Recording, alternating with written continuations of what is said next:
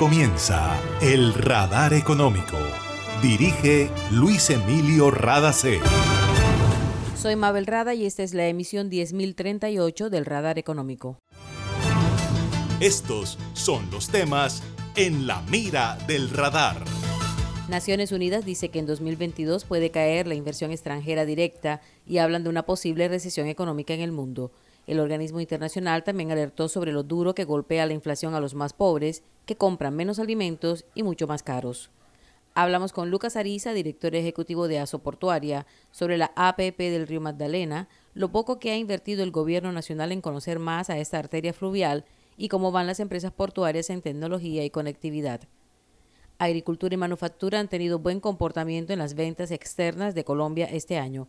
Conversamos con Javier Díaz, presidente de Analdex, sobre este tema y sobre la importancia de seguir controlando la inflación poniéndole freno a la demanda. ESELCA es respaldo y confiabilidad para que Colombia pueda transitar por la ruta de la sostenibilidad. Cuando hay energía, todo es posible.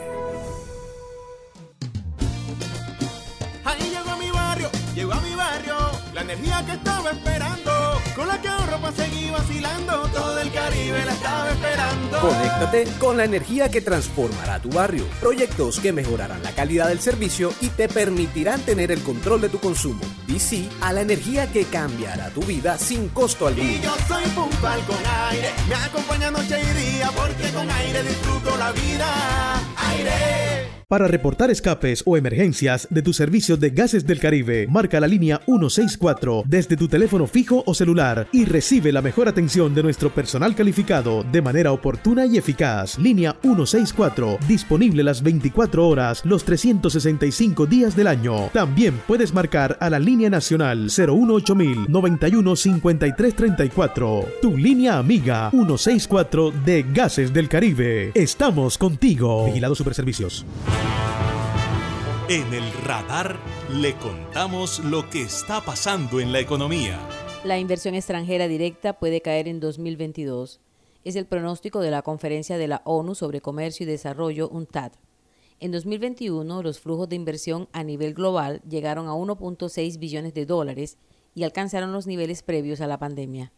El problema es que este año esa inversión está amenazada por la guerra en Ucrania, el aumento de las tasas de interés y una posible recesión económica. Esta incertidumbre y el miedo al riesgo solo pueden enfrentarlo los países en desarrollo con la ayuda de la comunidad internacional, dijo la secretaria general de la UNTAD, Rebeca Grispan. La vocera de la conferencia dijo que es necesario invertir en capacidad productiva, en la consecución de los objetivos de desarrollo sostenible y en la mitigación y adaptación al cambio climático. Los sectores en los que ha bajado el flujo de inversión y que tienen que ver con los ODS son alimentación, agricultura, salud y educación, por lo que la conferencia de la ONU sobre comercio y desarrollo hace un llamado para que los países inviertan a largo plazo. Según datos de la UNTAD, la inversión extranjera directa aumentó 64% en 2021 con respecto a 2020. Se debió especialmente a una serie de fusiones y adquisiciones y al crecimiento rápido del financiamiento de proyectos internacionales. El 75% de los flujos de inversión se concentraron en las economías desarrolladas y las empresas multinacionales lograron ganancias récord. Las economías en desarrollo, en cambio, aumentaron 30% y en ello contribuyó la recuperación parcial en América Latina y el Caribe. Las economías que recibieron más flujos de inversión en el mundo fueron Estados Unidos, China, Singapur, Canadá, Brasil, India, Sudáfrica, Rusia y México. El gobierno nacional no le cumplió al sector portuario y al productivo en general de Barranquilla y el Atlántico con el tema de la APP del río Magdalena. El cronograma fue modificado y si nada falla, solo hasta el próximo 16 de junio se espera el cierre del proceso de licitación y es el último chance de adjudicar la APP antes del cambio de gobierno. Recordemos que de acuerdo con la Agencia Nacional de Infraestructura ANI, la ampliación del cierre de este proceso se hizo por solicitud de los participantes en la licitación. Conversamos con Lucas Ariza, director ejecutivo de la Asociación Portuaria de Barranquilla, sobre la APP y cómo van las empresas en cuanto a tecnología y conectividad. Ariza nos contó que las principales empresas portuarias de Barranquilla están bastante bien en tecnología y conectividad, tal como quedó demostrado con el trabajo remoto cuando llegó la pandemia, pero dice que deben fortalecerse aún más. Escuchemos al director de ASO Portuaria. Lo que, en lo que hay que trabajar es en conectar a, todas, a todos los actores de la comunidad portuaria, a los puertos con la DIMAR, con pilotos, con remolcadores, con empresas de logística. Esa es la siguiente fase o la tercera fase de digitalización y ahí sí nos hace falta que es un proceso pues apenas natural, que lleva tiempo, en el que cada empresa ya tiene, de alguna forma está sistematizada y ahora hay que lograr conectarlos para con esto obtener mayores eficiencias, menores costos, menores tiempos de esperas en beneficio de los usuarios del puerto. A nivel nacional, ¿cómo está tratando el gobierno? Nosotros, digamos, creo que no podemos desconocer que el gobierno, en términos de inversión, ha respondido. Creo que las cifras no se pueden desconocer. Ha puesto los recursos para Barranquilla. El problema la gran reflexión es que mm, nos hemos quedado en eso, o se ha quedado en eso, en los recursos.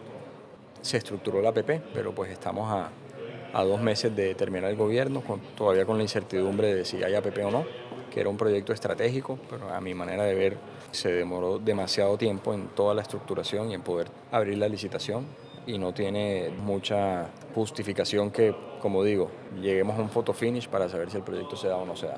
Y en términos de investigación, de entender el río, de hacer cosas distintas a más plata para el dragado, creo que ahí sí también se ha quedado corto o no, no ha sido suficiente, pues el, eh, o no se ha acompañado la inversión con acciones o iniciativas que nos lleven a un mejor resultado y esa ha sido pues gran parte de la crítica. Recientemente hubo problemas con la draga china para mantener el canal de acceso a la zona portuaria en Barranquilla, pero estuvo relacionado con contagios de COVID-19 por parte de la tripulación. Se presentaron algunos retrasos, pues por no contar con el personal suficiente, no podían trabajar 24 horas al día. Regresaron a la normalidad hace más de 10 días y ya se están viendo los resultados en el canal pues el calado actual es de 9.20 metros. Sabemos que el mañana pertenece a los que creen que todo es posible. Por eso en GESELCA generamos energía que transforma sueños en realidades y se convierte en fuente de progreso. Somos una fuerza invisible que une, evoluciona y construye futuro.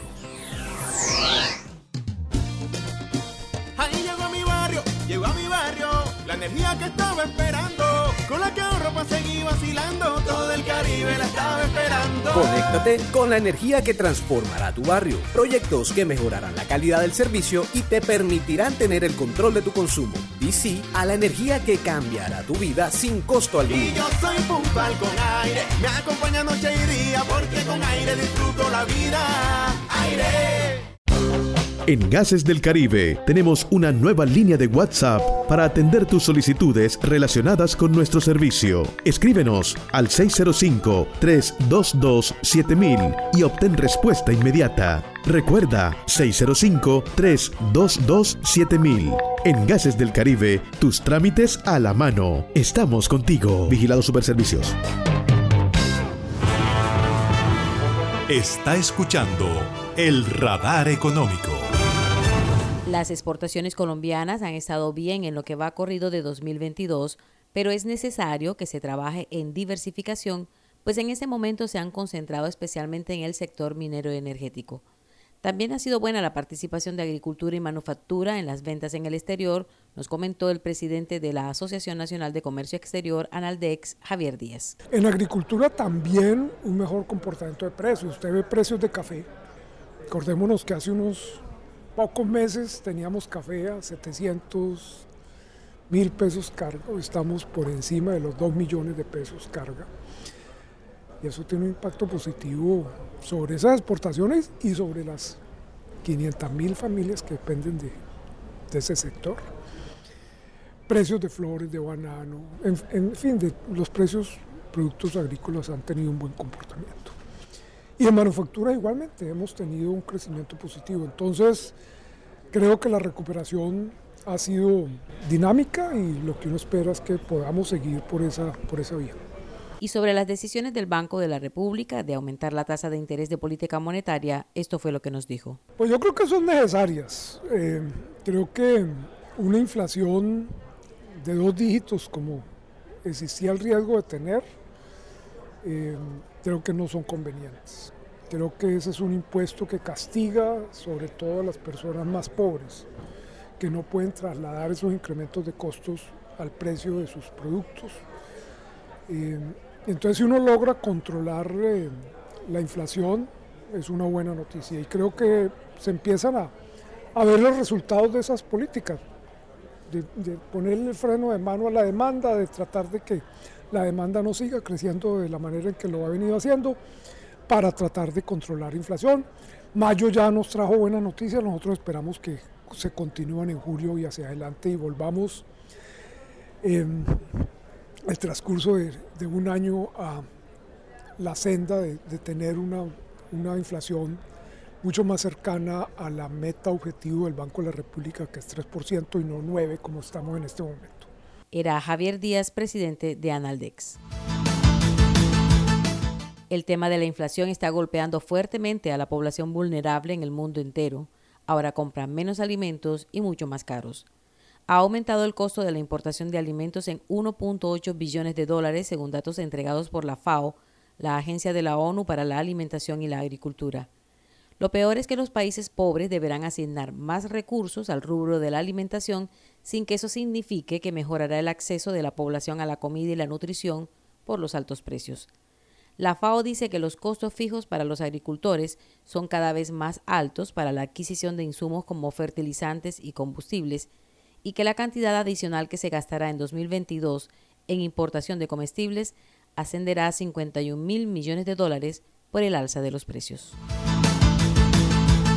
Se acerca el día sin IVA, que es el próximo viernes 17 de junio, y los comerciantes le pidieron nuevamente al gobierno nacional y al sector privado que esté de acuerdo el adelanto de la prima laboral de mitad de año.